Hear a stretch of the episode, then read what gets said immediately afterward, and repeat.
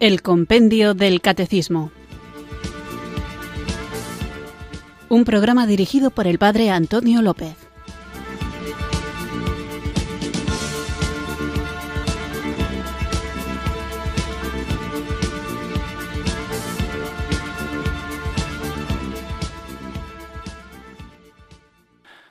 Buenas tardes, queridos oyentes de Radio María. Recibido un cariñoso saludo desde Irurzun, en Navarra, quienes sintonizáis una tarde más esta radio que cambia vidas, esta emisora de la Virgen, Radio María, para escuchar el programa El Compendio del Catecismo, nuestro espacio diario de formación católica en el que tratamos de conocer la fe que queremos vivir, compartir y defender. Estamos hablando de la participación en la vida social y de cómo nosotros, a pesar de que la vida cristiana sí se puede definir como una relación personal con Cristo, esto no implica que necesariamente se limite solo a una relación personal con Cristo, sino que además la fe, la relación personal con Cristo tiene unas implicaciones comunitarias, sociales, y por eso existe la doctrina social de la Iglesia en la que se nos dan pautas, criterios del modo en que los cristianos debemos participar en la vida pública. Comenzábamos hace pocos días un apartado sobre la justicia social y después de hablar de lo que ésta significa, hoy vamos a continuar con un tema que me parece de fundamental importancia y es que hablaremos de la igualdad entre los hombres. Todos nosotros somos personas únicas e irrepetibles que debemos ser respetadas en nuestra singularidad. Sin embargo, en la práctica hay muchas situaciones que atentan contra ese respeto hacia todos. Ese ser únicos e irrepetibles no significa vestir de un modo o hablar de otro. Nuestra dignidad se manifiesta, expresa y realiza por medio de la inteligencia, la conciencia moral y la libertad. Podemos entender el mundo, valorar si funciona adecuadamente y actuar en consecuencia. Y eso nos difiere de cualquier otra criatura del planeta. Podemos entender el mundo y el universo y dar una orientación a nuestra existencia. Tenemos la capacidad de elegir y actuar responsablemente. Por eso entendemos que la dignidad es un don, pero también una tarea. No basta con perseguir el reconocimiento de nuestra propia dignidad, de nuestra inteligencia, conciencia y libertad. Surge la responsabilidad de preocuparse para que los demás también alcancen el respeto de su dignidad. Se trata de una responsabilidad hacia nosotros, hacia los demás y hacia la naturaleza. El hecho de que convivimos en el mundo con más gente, lo que llamamos la dimensión social, nos proyecta hacia la solidaridad con los demás. Por eso, la persona humana debe ser el centro de todas las decisiones políticas, económicas y sociales, y es que el modo más seguro y eficaz de conseguir la felicidad y la justicia es afirmar el valor intrínseco de cada ser humano. Lo individual y lo social es inseparable en las personas, así que cada persona crece cuando construye solidaridad y decrece cuando la destruye. Por eso, todo en la vida social y en la acción política debe responder al reconocimiento y la realización de la dignidad de cada persona por separado y de todas las personas en su conjunto. No basta con elegir a un representante que defienda mis ideas, sino más bien a uno que persiga el bien común. Y la promoción de la dignidad humana juega un papel importante la defensa de los derechos humanos, que no son derechos que se nos otorgan, sino que se nos reconocen, es decir, que nadie los tiene que dar, sino que los poseemos por el hecho de haber nacido. Pero esto lleva asociados una responsabilidad y unos deberes. El reconocimiento de los derechos humanos exige, en primer lugar, dar prioridad al reconocimiento práctico y efectivo de los derechos de los más pobres, que son aquellas personas a las que se les ha privado de el ejercicio de los derechos fundamentales en su vida. La misma existencia de pobres es la negación práctica de la dignidad de la persona. Para la Iglesia, la dignidad humana adquiere un carácter sagrado por partida doble. Primero, porque la persona fue creada a imagen de Dios y segundo, porque Dios mismo se hizo humano en la persona divina de Jesús. Vamos, por tanto, a hablar hoy de la dignidad del hombre y de la igualdad entre todos los hombres y para que esto sea una realidad vivida, invoquemos juntos el don del Espíritu Santo que es el que nos transforma interiormente y nos hace reconocer en el hermano, en el prójimo, en aquel que tenemos al lado a alguien igualmente digno que yo, digno porque, como decía, ha sido creado a imagen y semejanza de Dios, y digno porque Dios mismo ha querido hacerse hombre. Vamos pues a comenzar invocando juntos el don del Espíritu Santo. Ven Espíritu, ven Espíritu, ven Espíritu.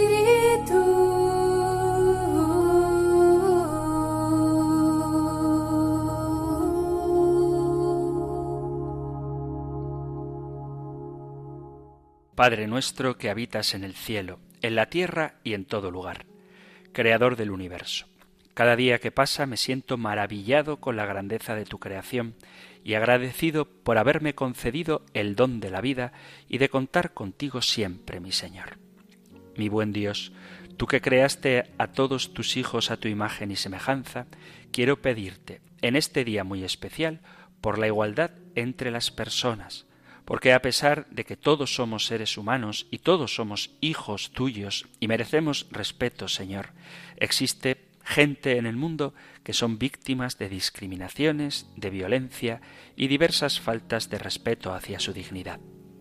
Por favor, Señor de mi vida, haz que esto termine, que se acabe la violencia en el mundo por nuestras diferentes características, violencia contra hombres, contra mujeres, contra niños, contra diferentes etnias y grupos que, si bien es cierto, tienen diferentes características, todos tenemos algo en común. Somos tus hijos. Querido Dios, sé que ante tus ojos todos somos iguales, pero existen personas que se creen superiores a otras y fomentan la desigualdad. Te pido por estas personas, para que abran su corazón y comprendan que todos tenemos los mismos derechos y oportunidades. Por favor, entra en sus vidas y ayúdales a comprender que el odio y la violencia no es la forma de reaccionar frente a nuestros hermanos.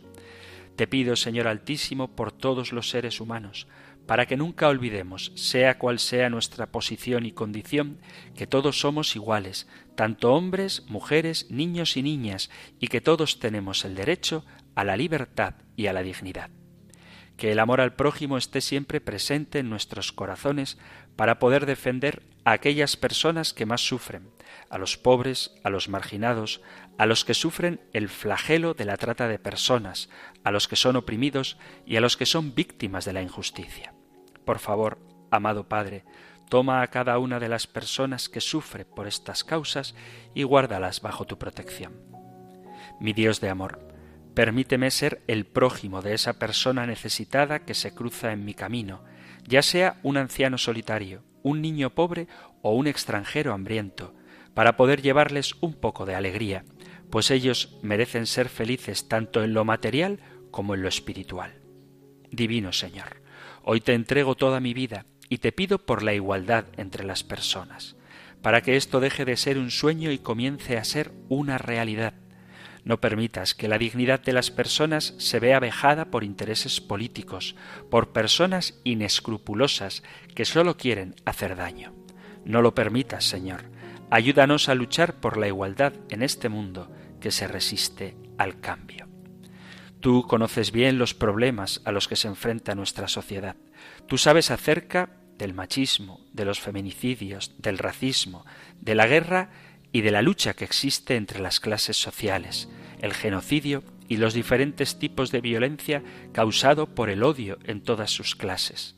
Mi Señor, por eso, ahora, en este momento, levanto mi mirada al cielo y te pido, Dios Todopoderoso, que derrames tu bendición y tu amor sobre toda la humanidad. Ven a morar tú, Rey del universo, en cada corazón que late en esta tierra, para que seamos uno en un solo latir, en un solo amar, que todas las personas del mundo entero podamos ser iguales, Señor. Ayúdanos a luchar por nuestros derechos, por la igualdad, para que nadie sea menospreciado ni maltratado solo por ser o pensar diferente. Tú sabes que es difícil, Señor, pero yo sé muy bien que no hay nada imposible para ti. Te pido que seas tu Dios maravilloso el que origine el cambio en nuestra sociedad. Rezo por la igualdad de todos en este mundo, porque sé con mucha fe que tú eres un Dios de milagros, un Dios de obras. Por eso confío en que tú recibes este clamor y que harás lo que sea tu voluntad. Gracias, Señor Celestial, por escucharme, por protegerme y por darme la esperanza de que este mundo puede ser un lugar mejor, un lugar donde las diferencias no existan y el amor que tú derramas sobre nosotros sea el motivo que nos una y erradique toda indiferencia de nuestras vidas en el incomparable nombre de Jesús, tu Hijo bendito, por intercesión de la bienaventurada Virgen María, te lo pido, Señor. Amén. Ven Espíritu, ven Espíritu, ven Espíritu.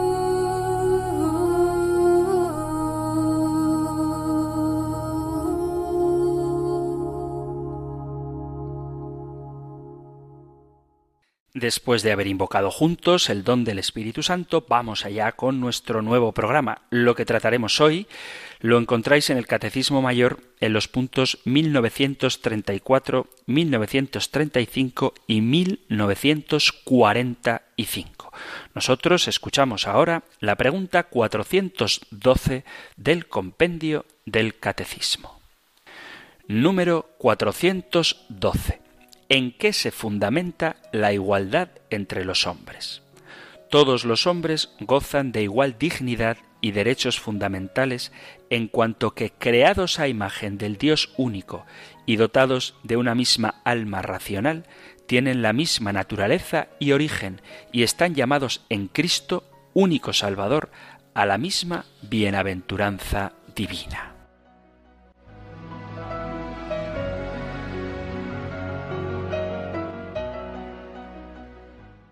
Como dice el compendio del Catecismo, la fundamental igualdad entre los hombres tiene como base la igual dignidad del ser humano. Y por eso creo que es importante que hagamos una reflexión, aunque sea filosófica, creo que es importante reflexionar sobre ello, sobre la evolución de la idea de la dignidad humana. La reflexión filosófica ha acompañado al hombre a lo largo de su existencia, puesto que es el único ser que se pregunta sobre sí mismo y sobre el mundo que lo rodea. La historia de la filosofía se desarrolló, así en general, en tres temas centrales. Primero, en la metafísica, después, históricamente, en la epistemología y finalmente en la antropología. Esto se debe a que primero se preguntó el hombre sobre el ser, la metafísica, luego sobre la forma en que se obtenía el conocimiento sobre ese ser, es decir, la epistemología, y posteriormente sobre el ser que conoce al ser, es decir, sobre el hombre mismo, o sea, la antropología. De la comprensión que se tenga de la naturaleza humana deriva el trato que debe darse a todo ser que posea dicha naturaleza humana y esto es lo que llamamos dignidad. Por eso, aunque no tengamos un concepto filosófico explícito, es decir, aunque no hayamos estudiado filosofía ni conozcamos todas las corrientes que hay, cada uno de nosotros, de una manera inconsciente o no, tiene su propio modo de entender la naturaleza humana. Por eso es bueno que conozcamos lo que la Iglesia nos dice a propósito de la antropología, porque del modo como entendamos a la persona, le trataremos. Y la naturaleza humana es lo que nos da la dignidad, el hecho de ser hombres. La palabra dignidad deriva del latín dignitas, que a su vez deriva de dignus, cuyo sentido implica una posición de prestigio o decoro que merece y que corresponde en su sentido más profundo, etimológicamente, a algo digno, algo valioso, algo apreciado, precioso, merecedor. La dignidad es el ser tratado como lo que se es. La pregunta entonces ya no solamente para poder comprender lo que somos en un sentido metafísico, sino para poder dar un trato digno al ser humano, en sentido ético, es cuál es la naturaleza ontológica del hombre. ¿Qué es el hombre? Así, sabiendo lo que el hombre es, podremos tratarle como tal, como merece, es decir, tratarlo dignamente. La respuesta a este interrogante ciertamente puede ser muy variada dependiendo de la concepción desde la que se formule, del ámbito cultural, de las creencias personales y desde luego de las convicciones religiosas. El hombre tiene una naturaleza distinta a la de cualquier otro ser es capaz de autogobernarse y además posee la cualidad de poder comprenderse a sí mismo como un ser individual y a la vez como parte de una sociedad en la que interactúa con sus semejantes. Aunque se identifica con sus iguales, no se comporta de manera idéntica a ellos, puesto que no solamente tiene un ser, sino que puede tener distintos modos de ser. La noción de dignidad humana es uno de los conceptos que en el ámbito del derecho y la filosofía presentan mayores problemas para su esclarecimiento y definición en gran medida porque depende de la concepción filosófica en la cual se fundamente la argumentación. Por ello, tal vez la conceptualización de la dignidad más utilizada en la actualidad tiene un carácter meramente instrumental, en la que se hace referencia a la dignidad como el trato o el respeto debido a las personas por su sola condición de seres humanos, pero sin entrar a señalar las razones o el por qué se le debe este trato, con lo que se deja a otros ámbitos de la reflexión el indagar sobre la naturaleza humana o las características de lo humano que sustentan su dignidad. Incluso en la práctica actual, en las reflexiones tanto en el campo de los derechos humanos como en la bioética, con la finalidad de evadir el problema de las distintas perspectivas, consiste no en definir ni conceptualizar la dignidad, sino que dándola por supuesta se trata de identificar las conductas que la lesionan o dañan, lo que algunos identifican como conceptualización de la dignidad por su contrario. Desde nuestro punto de vista, una perspectiva de la dignidad así, sin una determinación clara, sin una vocación de valor absoluto o al menos de valor definido, es sumamente peligrosa, pues deja al concepto vacío de contenido y difícilmente se puede sostener o defender ante los posibles ataques e incluso hace sumamente difícil la construcción de un marco institucional para tutelarla. Además de que permite el uso del concepto dignidad de manera ambigua para argumentar en defensa, por ejemplo, de la legalización como de la prohibición de determinadas situaciones que son objeto de profundo debate social, como la eutanasia o el aborto, por lo que consideramos que sólo un concepto claro y preciso de dignidad nos da las herramientas para construir elementos que nos permitan defenderla y también el desarrollo en la convivencia social, pues es un aspecto tan relevante que no es suficiente con confiar en el sentido común o la intuición. En su desarrollo histórico, la idea de dignidad humana ha hecho referencia a distintos aspectos de la condición humana o ha sido entendida desde diversas perspectivas o dimensiones. Hay quien habla de cuatro dimensiones de la dignidad, la político-social, la religiosa teológica, la ontológica y la ética personal y social en el sentido de la autonomía que corresponde de alguna manera a su evolución o desarrollo a lo largo de la historia como es mi intención que veamos ahora. ¿Cómo era la dignidad en la antigüedad? En la primera etapa, en la antigüedad griega y posteriormente en Roma, la concepción de la dignidad se basó originariamente en el aprecio y el reconocimiento social hacia el individuo, en la posición social que ocupaba. En efecto, tanto en la antigüedad, la Edad Media, el Renacimiento, etc., el valor del individuo derivaba de su filiación, de su origen, de su posición social o de otros cargos políticos. En resumen, los individuos nacían con dignidades distintas y desiguales. El individuo podía sentir e identificar su valor y excelencia por la pertenencia a una élite con la cual compartía rasgos sociales, políticos y económicos. Esa idea de dignidad no tenía más fundamento que la pertenencia a un determinado grupo social o el desempeño de determinadas funciones de la vida pública. Sin embargo, es importante señalar que en este caso la dignidad exigía al individuo una forma de comportamiento acorde con ese aprecio y reconocimiento social.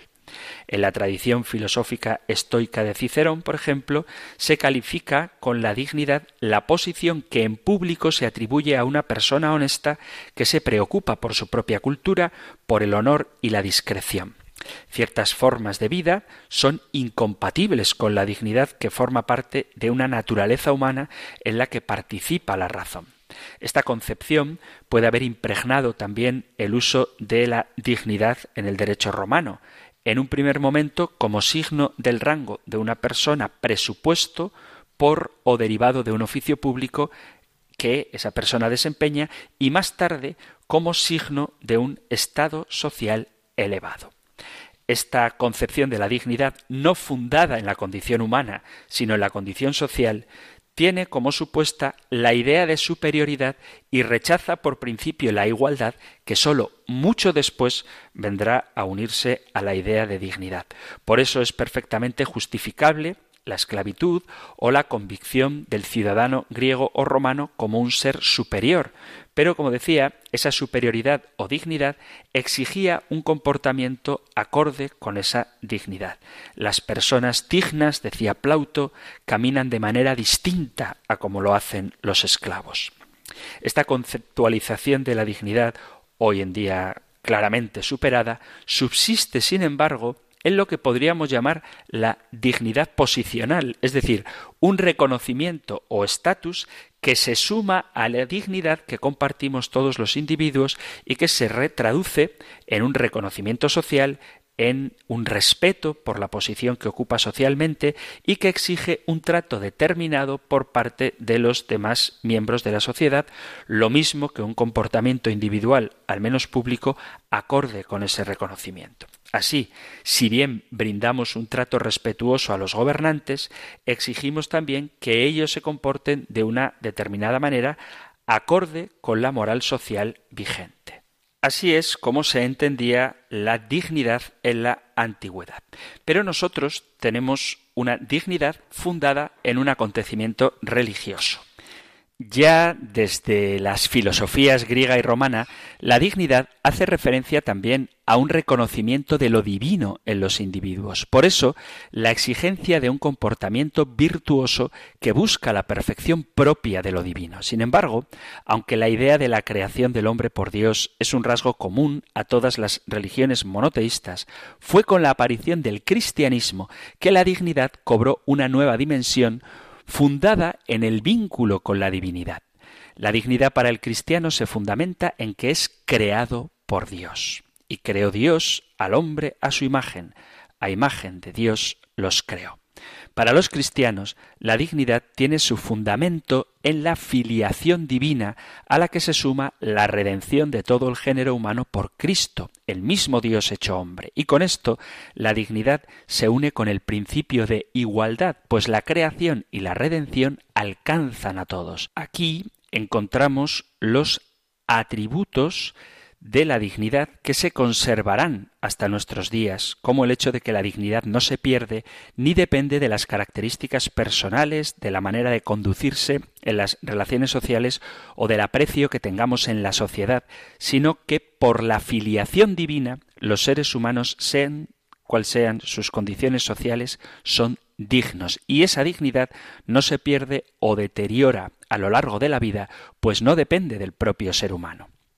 También se consolida en este concepto religioso de la dignidad la idea del ser humano como el más digno y excelso de todos los existentes. Solo a los seres humanos creó Dios a su imagen y semejanza, solo a los seres humanos Dios redimió y solo con ellos tiene una relación paterno-filial, y el resto de los seres creados lo fueron precisamente para el beneficio del hombre, que es, en este sentido, el rey de la creación.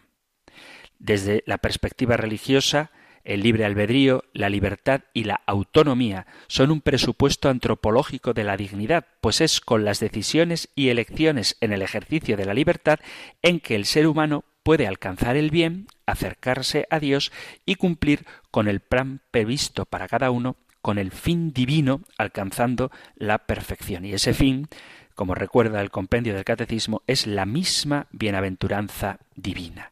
Esta conceptualización de la superioridad de la vida humana sobre los demás seres es recogida incluso en ambientes seculares. No hay nada en la creación más importante que el hombre, que todo hombre, que cualquier hombre. Hacemos ahora una breve pausa musical y continuamos con nuestro programa de El Compendio del Catecismo, hablando de en qué se fundamenta la igualdad entre los hombres.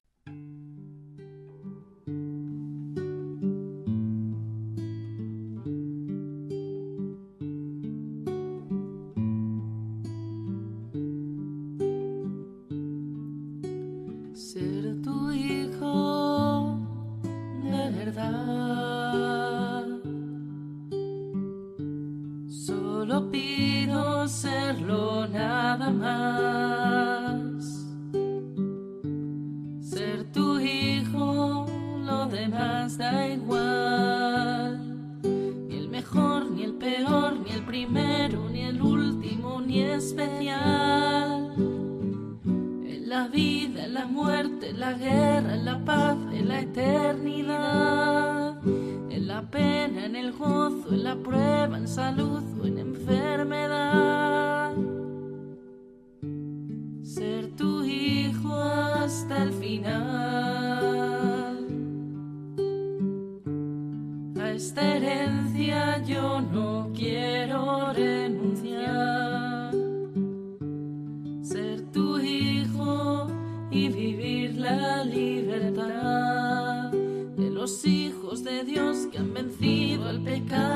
Satanás, hijos de la mujer que aplastó la serpiente y el mal, hijos de un mismo Padre al que todos llamamos Papá.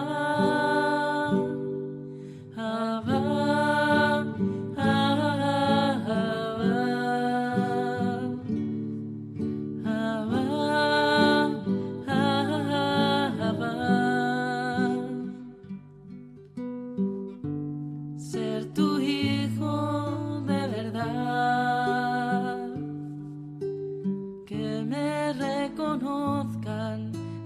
como tal. Ser tu hijo y vivir la libertad. Hijo de la mujer revestida de sol que vencerá. Coronada de estrellas, la luna en sus pies como pedestal. La mujer que dio a luz al Cordero de Dios, víctima pascual.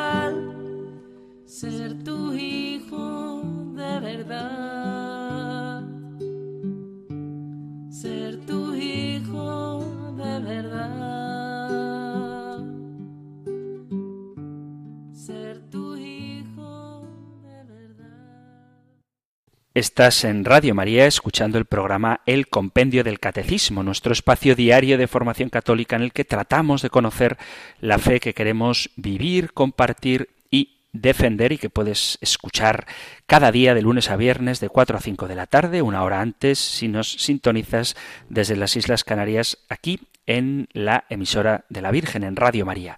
Hoy estamos tratando la pregunta 412 en qué se fundamenta la igualdad entre los hombres y estábamos viendo en qué consiste la dignidad del hombre, cómo se concebía de una manera determinada en la antigüedad y cómo la irrupción del cristianismo en la vida del hombre y en la cultura y en la sociedad dio un nuevo sentido al origen, al fundamento de la dignidad del hombre que no se pierde nunca.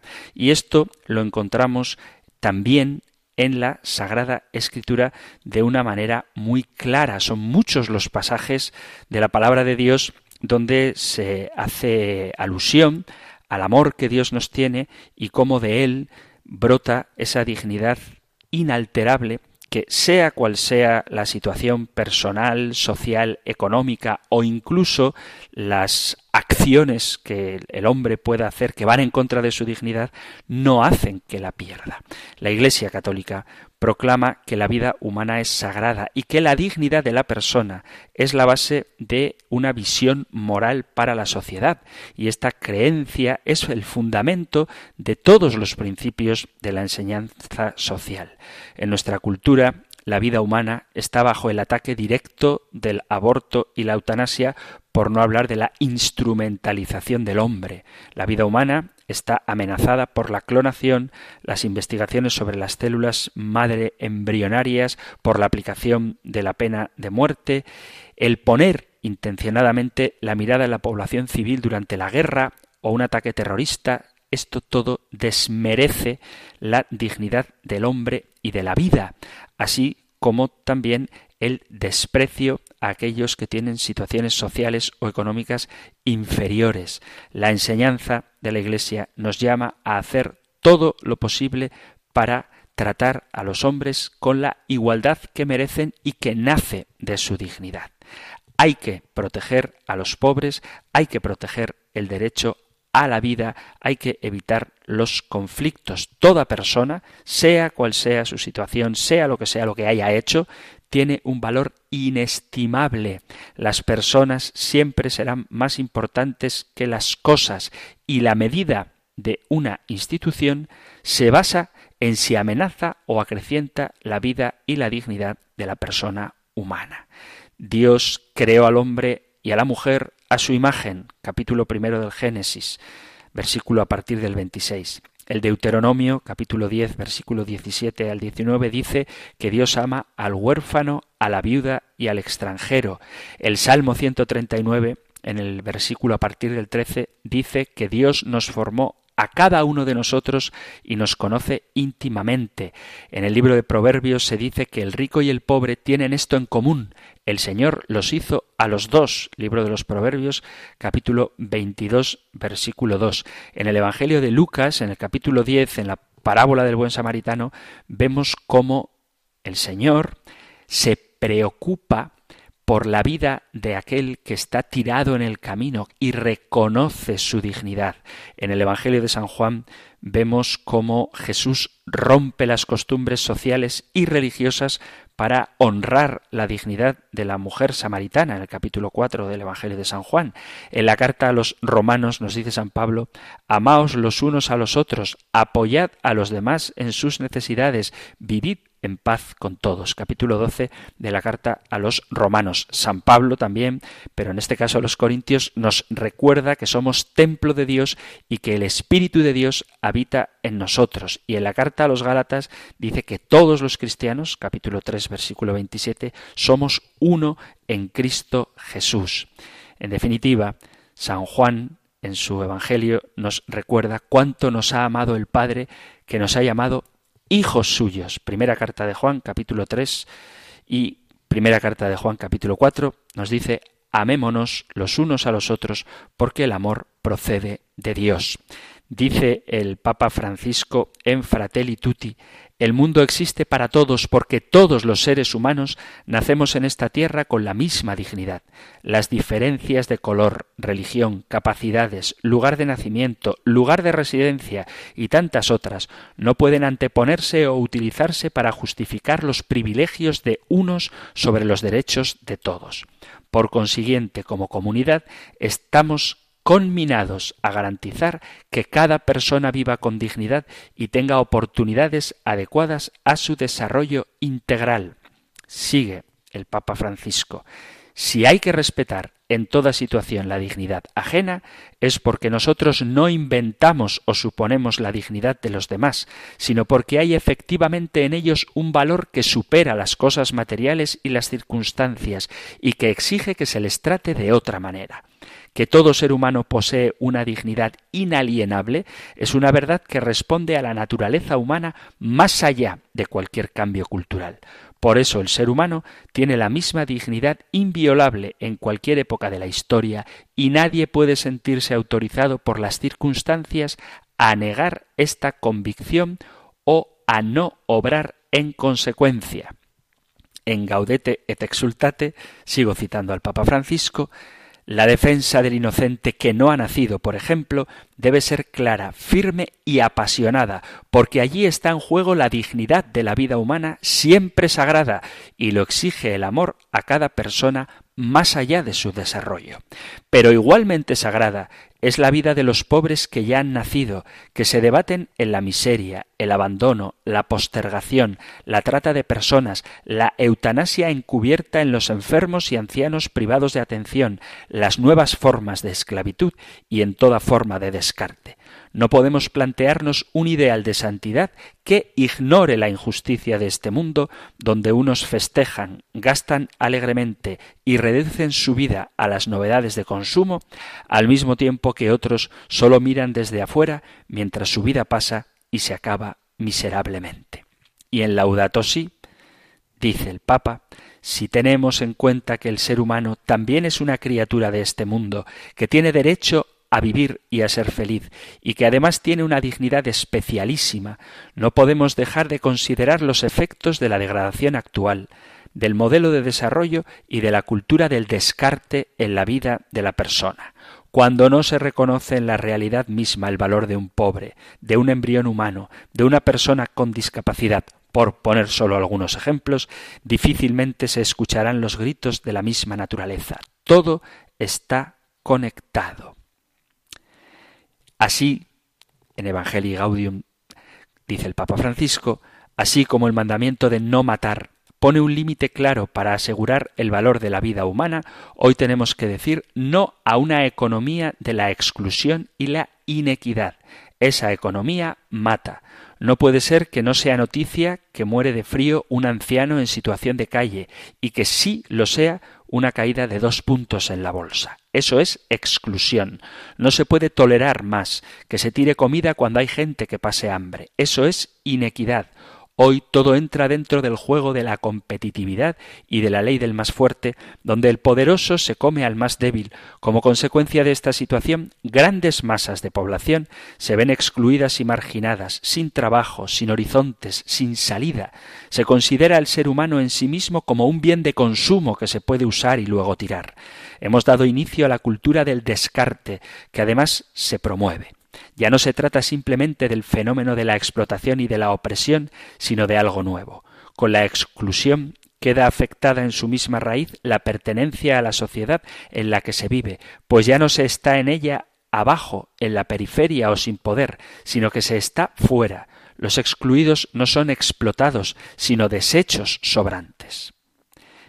Y ya el Papa Benedicto, voy un poco hacia atrás en el tiempo, dice la dignidad de la persona y las exigencias de la justicia requieren sobre todo hoy que las opciones económicas no hagan aumentar de manera excesiva y moralmente inaceptables las desigualdades. El Papa Juan Pablo II, en el Centesimus Annus, dice El ser humano es la única criatura terrestre a la que Dios ha querido por sí misma. Están impresos con la imagen de Dios. Su dignidad no procede del trabajo que realizan, sino de las personas que son. Todo lo que la Iglesia cree con respecto a las dimensiones morales de la vida económica se basa en su visión del valor trascendente, del carácter sagrado del ser humano.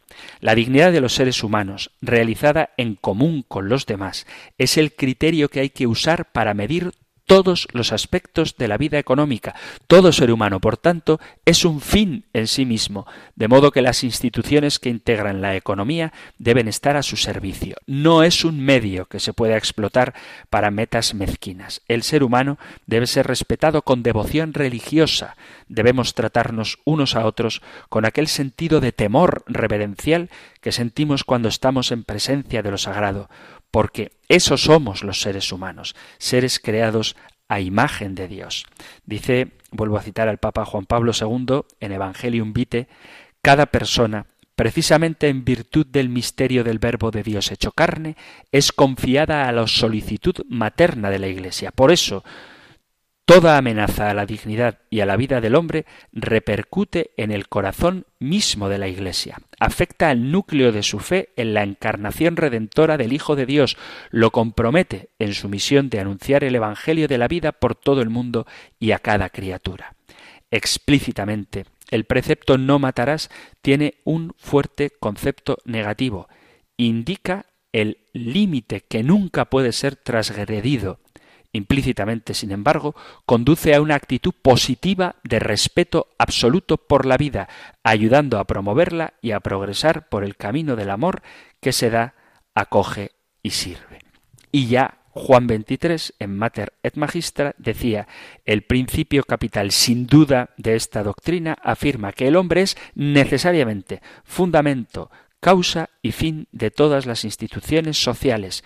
El hombre, repetimos, en cuanto es sociable por su naturaleza y ha sido elevado a un orden sobrenatural. Dice el Catecismo de la Iglesia Católica, citando Gaudium et Spes, existen también desigualdades escandalosas que afectan a millones de hombres y mujeres. Están en abierta contradicción con el Evangelio.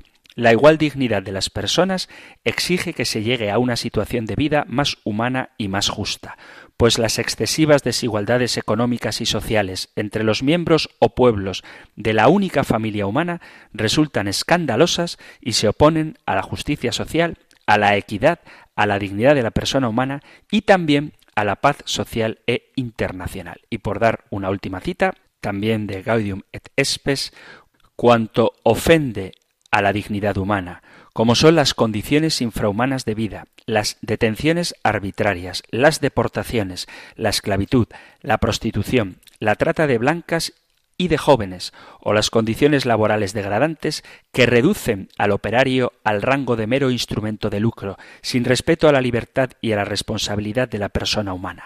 Todas estas prácticas y otras parecidas son en sí mismas infamantes, degradan la civilización humana, deshonran más a sus autores que a sus víctimas y son totalmente contrarias al honor debido al Creador. Os he dado todas estas citas, tanto de la Sagrada Escritura como del Magisterio de la Iglesia, para que quede claro cómo la doctrina social, la Iglesia Católica, defiende la fundamental igualdad entre todos los hombres, basándose en el hecho de que todos hemos sido creados por Dios y esta dignidad nunca se pierde. ¿Esto qué significa? Que sea cual sea tu proceso de desarrollo, es decir, que aunque seas un niño en el vientre de su madre, eres digno. Eso significa que aunque seas un enfermo terminal, eres digno. Y eso significa que aunque hayas cometido la peor de las fechorías y el más horroroso de los pecados, eres digno y Dios te sigue amando. Una de las necesidades humanas es sentirse amado y amar. Esa aceptación y cariño es importante para nuestras almas. Aunque hay ocasiones que por una u otra razón el amor que alguien nos tiene nos puede cambiar, puede cambiar, quiero decir. Hay un amor que no sufre alteraciones y es el amor de Dios del que brota nuestra dignidad, a pesar de todo lo que podamos ser, hacer, a pesar de sea cual sea nuestra circunstancia, el amor de Dios permanece. La inmutabilidad de Dios se ve reflejada en el cumplimiento de su palabra en todo momento y también en un amor incondicional. Él no cambia su forma de vernos, su forma de amar, no cambia su forma en la que nos ha creado. Incluso su fidelidad está presente a pesar de nuestras faltas. Como os citaba hace un rato en el Evangelio, en el Evangelio no, en el libro de la primera carta de Juan, capítulo 3, versículo primero dice, mirad qué amor nos ha tenido el Padre para que seamos llamados hijos de Dios. Por eso el mundo, dice, no nos conoce porque no le conoció a Él. Quizá hay alguien que puede pensar que no es digno de amar ni de ser amado, que no vale lo suficiente para que alguien le aprecie. No obstante, Dios ha puesto su mirada en ti y te ama tal y como eres y quiere hacer de ti una obra perfecta para que alcances el fin para el que te ha creado, que es la vida bienaventurada. Incluso a pesar de los pecados, el amor de Dios y por lo tanto tu dignidad está presente. Cuando el rey David fue confrontado por su pecado por el profeta Natán, no fue para humillarlo, sino para llamar su atención con amor para que volviese su corazón a Dios. Si no recibía corrección, él se desviaría del propósito de su vida. Y por eso, dice el Salmo 32, Bienaventurado aquel cuya transgresión ha sido perdonada y cubierto su pecado. Cuando la Iglesia denuncia el pecado, no lo hace porque desprecie al pecador, antes al contrario, porque reconociendo su dignidad y su llamada a la santidad, quiere impetrarle para que vuelva su corazón a Dios y alcance el fin para el que ha sido creado. Confrontar un pecado es un gesto de amor, porque a pesar de lo que hayas hecho o dicho, el Señor quiere siempre otorgarte su perdón y te otorga su perdón porque reconoce tu dignidad y sabe que con su fuerza puedes salir de la situación en la que estés, sea la que sea. El amor de Dios y por lo tanto la dignidad del hombre no cambia, a pesar de las dificultades, tropiezos o caídas que cualquiera de nosotros haya podido pasar contamos con Dios y su entrega incondicional. Todo puede cambiar, pero el Señor no cambia, dice la carta a los Hebreos en el capítulo 13, Jesucristo es el mismo ayer y hoy y siempre. Y por lo tanto, el amor de Dios perdura para siempre y la dignidad del hombre, los ojos de Padre con los que nos mira, nunca cambian su manera de amar. La idea de igualdad que los seres humanos tenemos a veces se presenta en política como si fuera algo moderno y en cierto sentido lo parece, puesto que durante mucho tiempo se pensó lo contrario. Ya hemos visto cómo se entendía la dignidad y la igualdad en la antigüedad. Y fue la religión cristiana la que argumentó en contra de la noción antigua sobre la igualdad y la dignidad y defendió que la humanidad es igual en dignidad. Y de allí proceden las ideas ilustradas modernas de libertad y democracia, de la misma Iglesia que los autodenominados progresistas a veces rechazan. Por lo tanto, para hablar de igualdad en un sentido profundo, esta idea es indisociable de la religión y proviene de el hombre como imagen de Dios. Porque si hablamos de igualdad hay que saber a qué nos referimos, porque obviamente los hombres no somos todos iguales. A veces hay esa frase que dice todos los hombres son iguales en un sentido negativo. Pues no somos iguales en el sentido de que la carga genética, por ejemplo, no es igual en todos los humanos. Pero el cristianismo no propuso teorías a propósito de la igualdad, sino que estableció el principio de que todos somos hermanos. Y este principio moral está íntimamente relacionado con la justicia, la libertad y la igualdad y enlaza con la única noción de igualdad compatible con la libertad y es la igualdad ante la ley. El hecho de que Dios creó al hombre a imagen suya, a todos los hombres, a imagen de Dios lo creó, macho y hembra los creó, es lo que nos hace fundamentar el principio de la igualdad. La igualdad, ahora que se habla de igualdad y parece que siempre cuando se promueve la igualdad se refiere a la igualdad entre hombres y mujeres, pero la igualdad de la mujer se logró también gracias al cristianismo, cuando analizamos la historia del amor como una pasión respetable. Esto no era así entre los antiguos romanos, porque en otras épocas anteriores el divorcio era sencillo y estaba extendido entre los ciudadanos. En cambio, la llegada del cristianismo con su idea de matrimonio indisoluble dificultó el divorcio y contribuyó a consolidar la respetabilidad de las mujeres. La religión, por tanto, está inseparablemente unida a la idea de igualdad entre todos los seres humanos y, por supuesto, a la idea de igualdad entre hombres y mujeres, porque fuimos creados igualmente por Dios y de Él. Y de Él, por cierto, es de donde brotan los derechos más importantes como proclaman los derechos humanos. Los hombres son creados iguales, dotados por su creador de derechos inalienables y entre estos está el derecho a la vida, a la libertad y a la búsqueda de la felicidad. Desde el Evangelio, desde la proclamación de Jesucristo, Él es el mediador de un nuevo pueblo, germen de una sola comunidad humana, porque en él las diferencias que los hombres establecen para oprimirse unos a otros ya no tienen razón de ser. El cristiano, como hijo que es no vive bajo la coacción del temor, sino que vive en la libertad del Hijo de Dios. Él se somete libremente a la voluntad del Padre, sabiendo que no debe humillarse ante los poderosos, sino ante los pobres. En presencia de Dios, el hombre no cumple, sino que disfruta de esa libertad que Él le ofrece. El hombre no es limitado, sino que es co-creador con su trabajo y su aportación a la sociedad juntamente con Dios, consciente de que hay un amor paternal y un amor incondicional, se atreve a llamar pecado a aquello que desluce la dignidad del hombre, sabiendo que la última palabra la tiene siempre la redención. El hombre es igual a Dios por origen, ha sido creado por Dios, y por vocación está llamado a la comunión con Dios. No es esclavo ni del pecado ni de la muerte, y no necesita negociar con nadie una paz indigna ni una muerte digna, porque sabe de quién se ha fiado y sabe también de la fidelidad del Señor.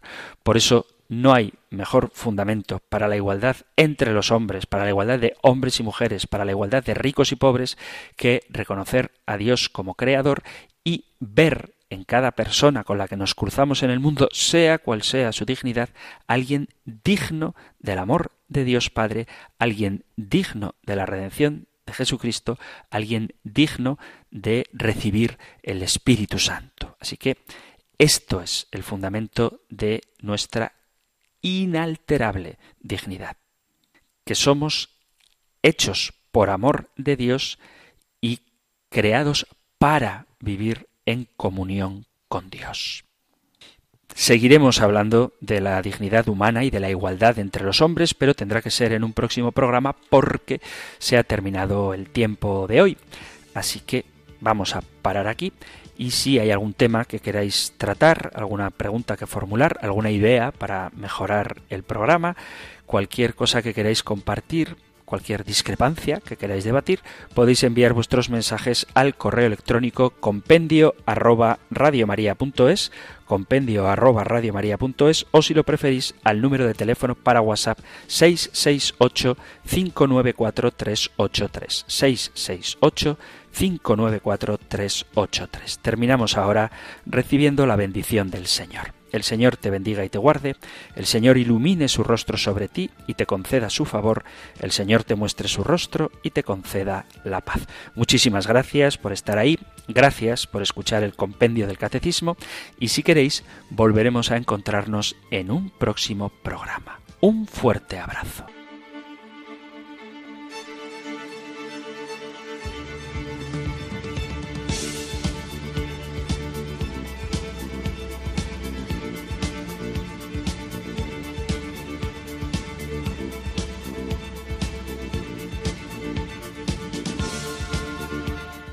El Compendio del Catecismo. Un programa dirigido por el Padre Antonio López.